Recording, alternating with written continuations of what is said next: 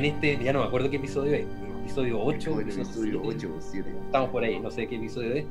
Estamos, eh, tenemos nuevamente una invitada en este caso, así que no nos pueden acusar de sexistas. ¿ya? Ahí la razón de fondo de por qué me invitaron. Siempre hemos, siempre hemos dicho que la orden de los caballeros científicos, el caballero no significa que sean hombres, puede ser perfectamente. La orden de los caballeres. Caballero. caballera. Es Entonces, caballeres. Invitamos, a una física experta en neurociencia, que es Soraya, ¿ya? Soraya Mora, ¿ya? y a, a que le damos la bienvenida al- a, este episodio del programa. ¿ya? Y por lo tanto, la primera pregunta que tenemos que hacerle es, ¿qué diablo es la neurociencia? Porque verdad, Otra idea. Bueno, hola. Eh, ay, la pregunta, ¿qué diablo es la neurociencia? Pucha, la- como la física estudia el universo y estudia el comportamiento de la naturaleza, la neurociencia podría ser como un símil, pero a, a nivel cerebral. Como estudia cómo se comporta el cerebro y, y cómo funciona y nos hace funcionar todo el cuerpo. pero ahí no solamente hay físicos metidos. No, hay uh, varias áreas en realidad, física, biólogos, por sobre todo biólogos, pero hay Psicólogos. gente dedicada a la medicina, psicólogos, psiquiatras, de todo. Es lo- súper amplio el... Si, Bueno, si seguro- miras como la gama de, de gente que estudia eso, es súper variada. Y seguramente mis amigos biólogos y biólogas van a dar, poner el grito en el cielo con lo que voy a decir, pero... Y cachan algo los biólogos, la verdad. Oh, ¡Qué ofensivo! Pero que si lo miramos, eh, ya, ya. ya, Ya, pero mira, Darwin, Darwin. en algún minuto, Darwin. Pero puta, pero en Darwin. algún minuto la neurona se modela como una... La red neuronal se modela como un circuito eléctrico, así que al final siempre usar la física para todo, Es que viéndolo desde ese punto de vista. si lo miráis desde el punto de vista histórico, quizás es un desconocimiento horrible lo que voy a decir, pero si tú miráis la biología así en términos históricos, grandes próceres, a Dar- Darwin, y el siguiente, los siguientes grandes son Watson y Crick, y Watson y Crick eran físicos, po, güey. entonces, ¿dónde hay? En Eh, cambio, si miráis la historia pero no soy matemática, así. Pero No, igual, no, ya, no, pues, no sí. sé, te vas a, a- a canales iónicos, ya ves moléculas. Sí. Es que no, No, no sé se puede. no Creo que debería todo haber un, no debería haber una- un, un, un, un límite. Si, si lo- finalmente la ciencia es una sola y como que tú- hay personas que se especializan en distintas partes nomás. Están los que ponen no, sí, ladrillo, claro, otros sí. ponen el estuco, otros pintan. Pero todos están haciendo una pareja, ¿sabes? Y- O un edificio, lo que sea. Y- Bueno, de- dentro de la física también se da Sí. que hay físicos que dicen que la física es toda física de partículas y el resto de la física es química. Y la miran como en menos las otras áreas. Sí, bueno. De hecho, si lo ves así, en realidad todo es matemática. O sea, mira, yo también pienso, por ejemplo, la neurociencia, yo creo que, pienso yo, dentro de mi ignorancia, que tiene mucho que ver con la filosofía, ¿cachai? Yo creo que de ahí viene el, el- el origen. O sea, un- que, que diga ciencia ya, porque tiene método científico, pero estaba Descartes y todo esto que se empezaban a imaginar que era la mente, guana, y los sueños, que eso, era antiquísimo, el, el oráculo. Y esos eran como los primeros, yo creo, eh, ¿cómo se llaman? Neurocientíficos. O sea, imagínate estos que, no sé, pues, sacaban los cadáveres y abrían los cerebros para ver lo que... Ellos, no sé, pues, eran los pioneros de la neurociencia. Y, y, y por hasta donde yo sé. O sea, todas estas nuevas técnicas, ¿cómo se llama esta? Que te inyectan algo y ven como tu cerebro en tiempo real, como bueno, unos cascos y ver, te estimulan cosas. Eso es nuevo, eso tiene 10 años, 15 años, entonces es una ciencia que totalmente nueva pero los grandes próceres son antiguos, las que hacían. No me acuerdo si Leonardo da Vinci, de nuevo que siempre aparece en nuestros programas, yo cacho que él sí habría cadáveres, y demás, que habría cerebro. Y, De hecho, sí, pues. sí, No y tenía cerebro, pero dibujos, tiene pinturas de dibujos de Sí. cadáveres. sí. De hecho, yo sé una cosa que, me- que es media, media truculenta de Leonardo, que es que él, no sé si la habrá inventado, pero él utilizaba una técnica para, para diseccionar un ojo, que era muy interesante. Vertía clara de huevo ¿ya? en, en un recipiente, ¿ya? ¿Ya? vertía el ojo dentro, completo, ¿ya? y luego de eso hacía hervir esa cuestión y, y la clara de huevo se solidificaba, se cocía. Entonces después sacaba la clara de huevo y con la clara de huevo partía con un cuchillo por la mitad y le quedaba el ojo intacto. Lo podía observar. ¡Wow! Genial, genial la ¡Qué idea. Sí, Sí. Pero tú, genio. tú hablas de algo, al- algo de la filosofía. Yo creo que la filosofía, también desde mi desconocimiento, el, el filósofo básicamente trata de pensar y ver, ver so- pensar sobre la, la vida, pensar sobre la existencia, y eso es más como una consecuencia de la neurociencia, porque la neurociencia se enfoca más que en el pensamiento o las consecuencias del pensamiento, en ver cómo pensamos, ¿no?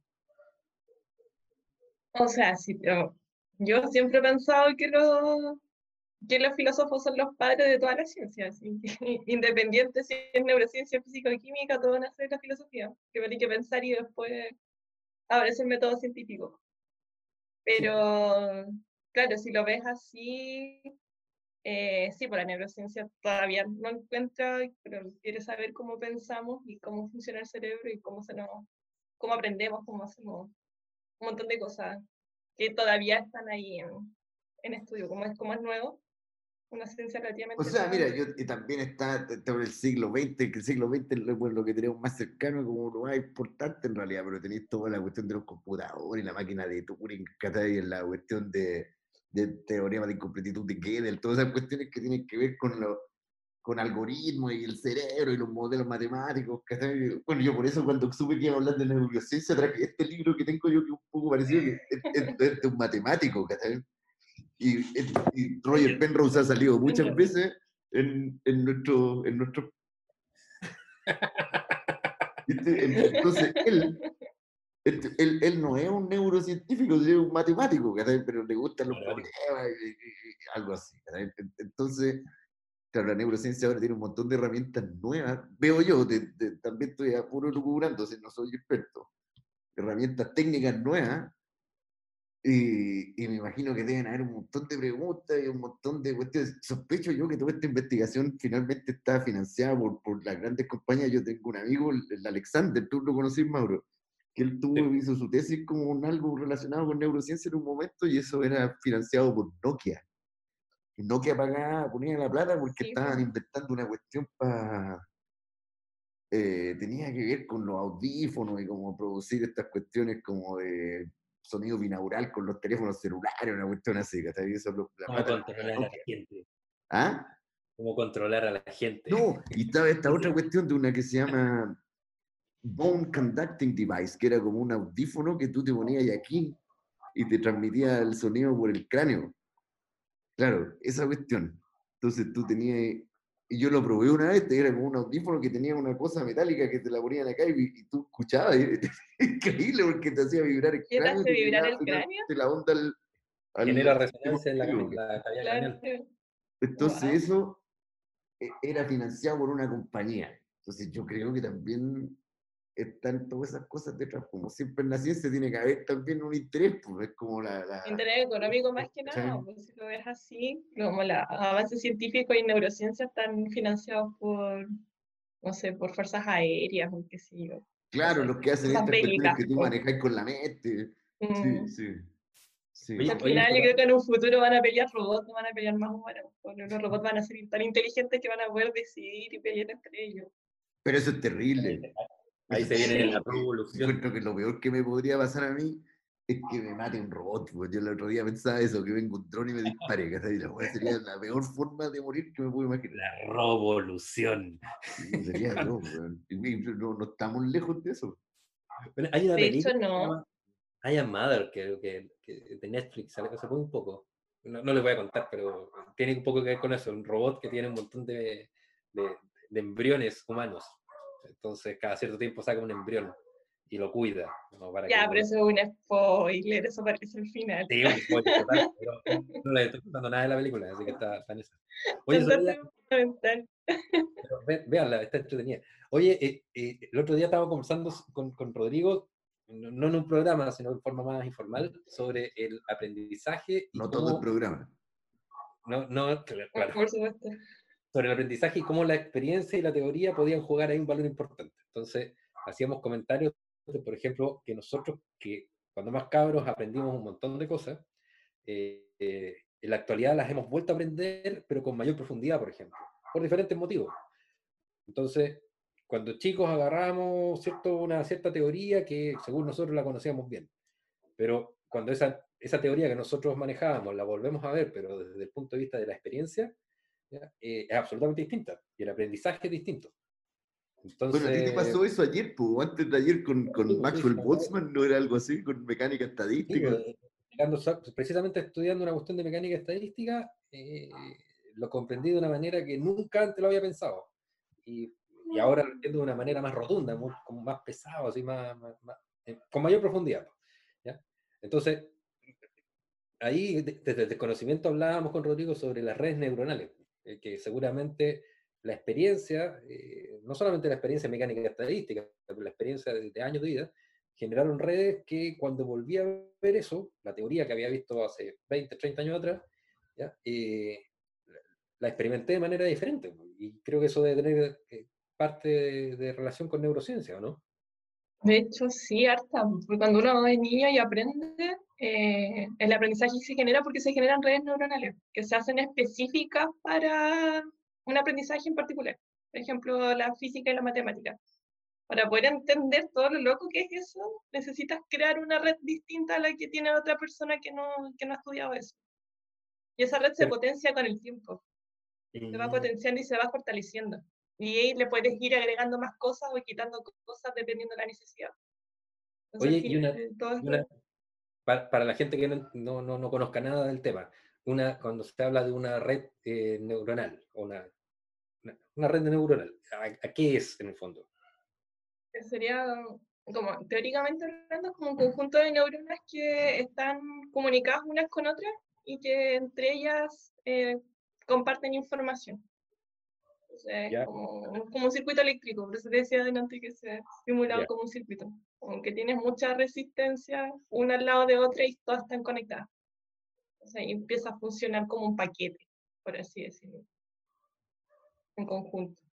Es decir, entre mayor, mayor sea el número de posibilidades que tú tienes o de sinapsis, ¿ya? Eh, mayor va a ser la capacidad de procesamiento que tú tienes de información. Sí, no, porque cuando se crean, primero al principio, cuando se crean las redes, claro, mientras más conexiones tengas, como mejor porque vas a recibir mayor estímulo.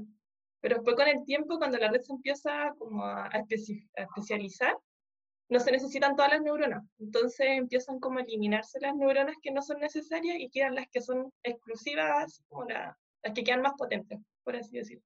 Eso es lo que, decía, se comunican mejor. Que decía que, que el alcohol mataba tus neuronas más lentas. Entonces cuando uno tomaba, hacías que tu cerebro funcionara más rápido. Sí, una ah, vez, tú me mandaste un gráfico que era el nivel de creatividad. El, Palmer. El nivel de creatividad versus la concentración de alcohol en la sangre.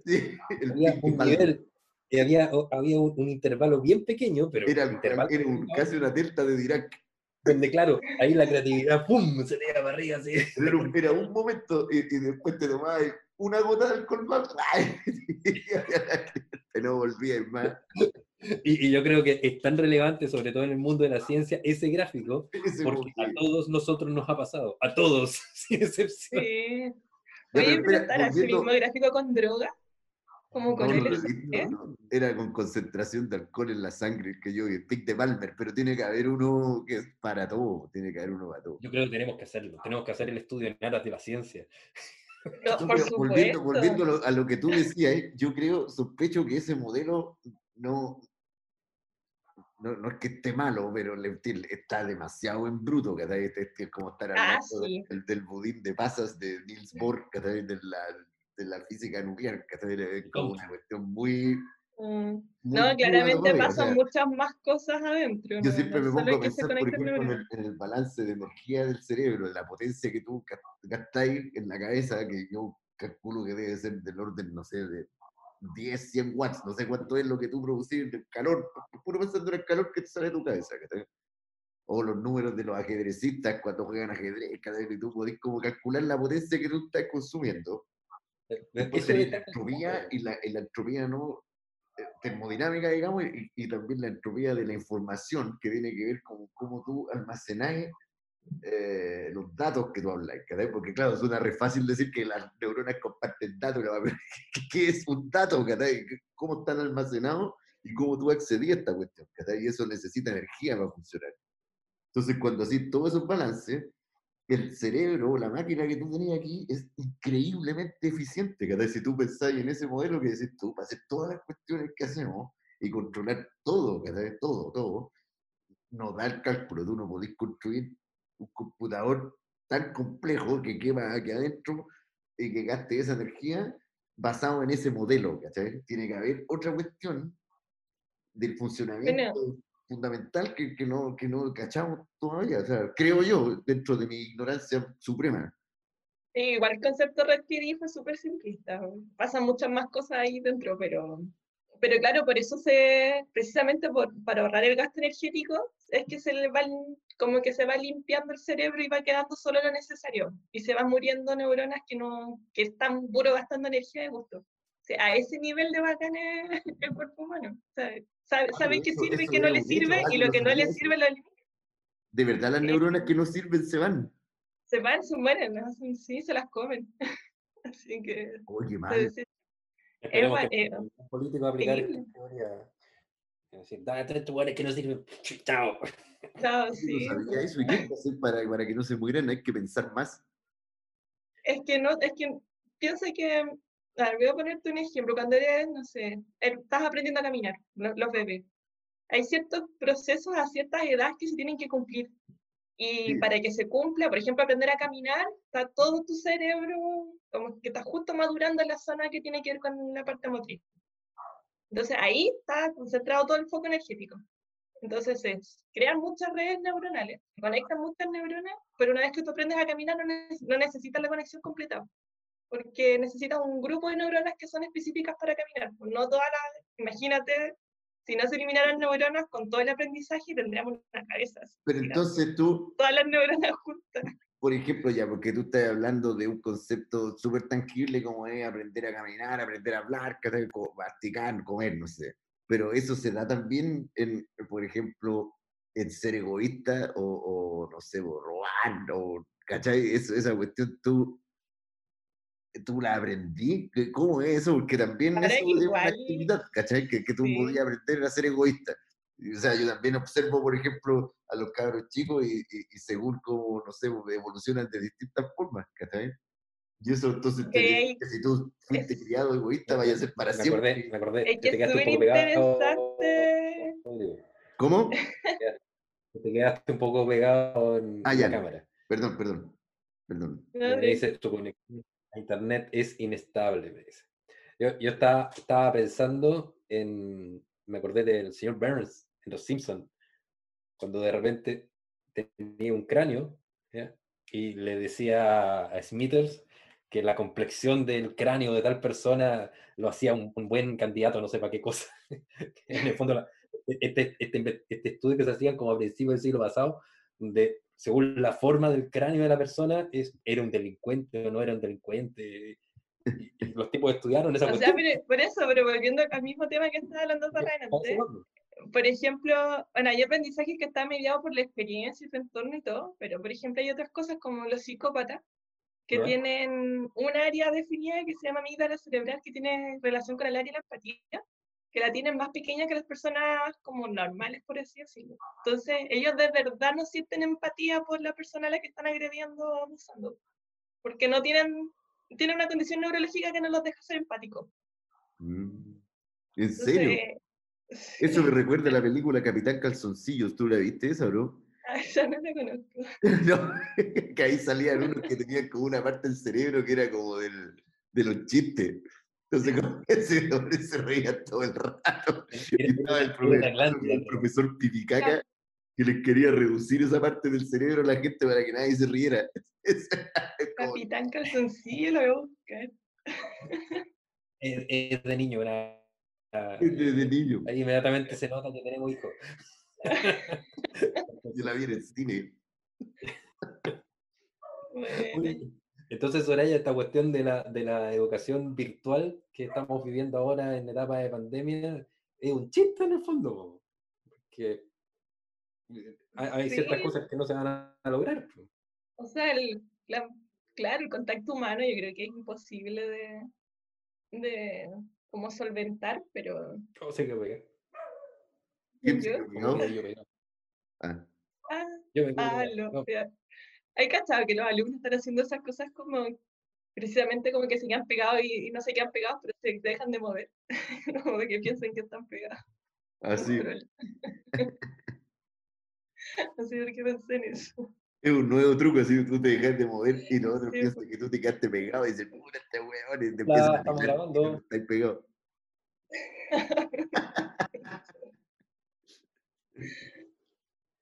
Pero, A ver, lo voy a intentar. ¿Qué te pasó? Voy a intentar quedarme Hoy pegado. No, güey. ¿Cómo? claro. No intenté quedarme pegado, pero no pude, no pude, no lo logré. Oye, así que entonces Qué enseñanza no, no, no, ya, podrá lograr algunos objetivos, pero no, no todos. ¿ya? No, no, no, claramente no. Necesitas contacto ando humano. buscando, ando buscando todavía un- el paper que lo diga, que se case con esa cuestión, para poder enrostrárselo a toda la gente que, que, que me dice, pero sí puedes hacer el laboratorio virtual. Y yo, "Pero no es un laboratorio, ¿cómo lo voy a hacer virtual? weón?". ¿Ya? Necesitas experimentar ahí. De- aprendamos a andar en yate eh, por, por, por la web. Aprenda a nadar. Con la Aprenda a nadar, aprenda- a nadar virtualmente. No, yo me acuerdo que todo esto partió porque yo decía, eh, por The Matrix, po, porque yo decía que, que había una parte que estaba la mujer que se enchufaba una cuestión y aprendía a pilotear helicópteros. Entonces como que se enchufaba una cuestión así, ¡ah! y después como que se iba y, piloteaba un helicóptero.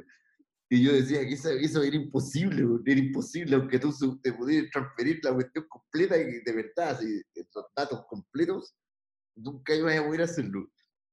Así que no había ya Ah. aprendido de verdad. ¿Cachai? A menos, a menos, a menos que se me acaba de ocurrir que la experiencia, que era lo que hablamos, que, que- nos contaba un poco Soraya, la experiencia se pudiera también. Es eh, que no se descargar. puede, Mauro, no se puede. Imagínate que tú, que a ti te, que te vinieran y te dijeran y te transfirieran cómo, cómo ser campeón de los 100 metros planos, weón, la técnica que tenés que hacer para correr. Y No podís, weón, porque no tenéis los músculos, no tenéis la. No, no podís, ¿cachai? Tú para pilotear un helicóptero tenés que haber piloteado y desarrollado un- una memoria táctil que, que no. Claro, tú, tú abogáis que tú ya. Imagínate que podís transferir eso, pero no tenéis las condiciones físicas no las podéis tener. Eh, eh, Bueno, a lo mejor el ejemplo de pilotar helicóptero no es muy bueno, pero otro que te puedan enseñar, no sé, o levantar pesas, o a, no sé, a, hacer algo No. que tenga que ver más con vos el entrenamiento muscular ahí Claro, cuerpo. Claro, y que tengáis las conexiones. Por ejemplo, yo recién estoy desarrollando eh, poder soltar este dedo en el anular, yo nunca lo había podido soltar, ¿cachai?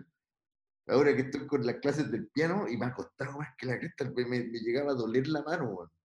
Y ahora recién, de- ahora que de viejo lo, lo, lo pude desligar, porque yo nunca antes lo había usado. Entonces, claro, a mí me pueden transferir todo del piano y convertirme en Glenn Gould, pero no voy a poder articular la cuestión porque no tengo el músculo. Eh, Estoy de acuerdo que quizás si tú tienes una imposibilidad de tipo física, no tienes los músculos desarrollados ni nada de eso, claro, por más que te transfieran toda la información de, de- de cómo hacer algo, no vaya a poder. Estoy, estoy de acuerdo con eso. Pero, pero el caso de- del helicóptero yo creo que puede ser distinto. Porque Puede ser, sí, sí. si bien, si bien es cierto, eh, podéis, suponte, del teléfono ya te descargáis toda la información de cómo pilotear un helicóptero, pero lo que decíamos antes, pues si, por ejemplo, tú sabes cómo, por ejemplo, un piloto aprendió y cómo tiene la experiencia, y si esa experiencia está en una red neuronal de alguna forma, y tú pudieras sacarla de ahí, descargarla y pasársela a otro weón, se me fue la chuchada, perdón, ¿ya? Eh, pasársela a otra persona, ¿ya? Entonces, esa persona cuando descargue la información de cómo pilotear un helicóptero, no solamente va a descargar la información de cómo pilotear un helicóptero, también va a descargar la experiencia de la otra persona de pilotear un helicóptero. Y ahí no tiene el problema que tú estás diciendo. Es que yo creo que ahí depende, ¿eh? Porque parecido no creo que que sea igual mover la palanca brutamente que moverla sutilmente. Me imagino pero que Mira, se puede cuando tú estás aprendiendo a hablar, caray, cuando los niños están aprendiendo a hablar, que tú le decía al cabro chico, no sé, Rodrigo, y weón no, no lo puede decir, el weón no puede, cada igual tiene que hacer cerebro nuevo y todo nuevo, y no puede, no puede, porque no, no tiene la lengua, no tiene el músculo, nunca lo ha hecho, necesita ir la práctica, ¿cachai? A lo mejor Bueno, él- los franceses, los franceses y francesas tampoco pueden decir Rodrigo. Claro. O no sé, pues, cuando tú cuando hacen un dibujo, que los buenos ven hacer unos dibujos y dicen, no pinta una cuestión, y pintan, y, y- y ellos de verdad creen que están dibujando la raja, pobre, después tú mirás y el mono, un mono bueno, así increíble, pero ellos pueden ver otras cosas. Entonces, la- o andar en bici, para, que no sea el helicóptero, que andar en bici, que tú no sabías andar en bici y, y te transmiten cómo andar en bici, que esencialmente tienes que pedalear y mover el que no, no hay mucho que aprender, pero te aseguro que te subiste y te sacas la cresta, güey. Con la motricidad fina. Sí, pero yo voy. sí, sí. A ver, porque vamos al el ejemplo de bici, nuevamente, voy a insistir en eso. Tú mantenías el equilibrio en las bici porque mientras que estáis pedaleando y manejando el manubrio, tú tenías un montón de información sobre equilibrio, Sí, velocidad, de de control. camino, sigan, y tú vas tomando decisiones frente a esos estímulos externos que te van llegando, ese input, a la caja negra que te va llegando. Ese input tú lo recibes y frente a ese input tú lo procesas rápidamente, dado la experiencia que tú tienes en tu cabeza, y tú mandas señales de vuelta que giráis manubrio, pedaláis más rápido. Exactamente. Pero esa señal que tú mandás no va a poder producir el propósito porque no, el conducto por el cual viaja y, y finalmente el, el transductor que convierte ese impulso eléctrico en un movimiento mecánico no existe. O no está, o no está preparado para procesar ese, ese- esa información. Y, y no va a funcionar. Bueno, pero Pero a estamos lo que por las ramas, no estamos yendo por las ramas. No, no, está bien, está bien, sí, es interesante. No, para nada, de hecho. Incluso, el- por ejemplo, el, el mismo, lo que se llama la pinza, que fue súper, eh, evolutivamente hablando para nosotros, fue súper ventajoso y que desarrollamos un área en el cerebelo que nos permite hacer esto. Y esto, hacer este movimiento nos generó un montón de ventajas porque nos permitió crear herramientas para atacar, lamentablemente, atacar a otras especies y poder sobrevivir. pues.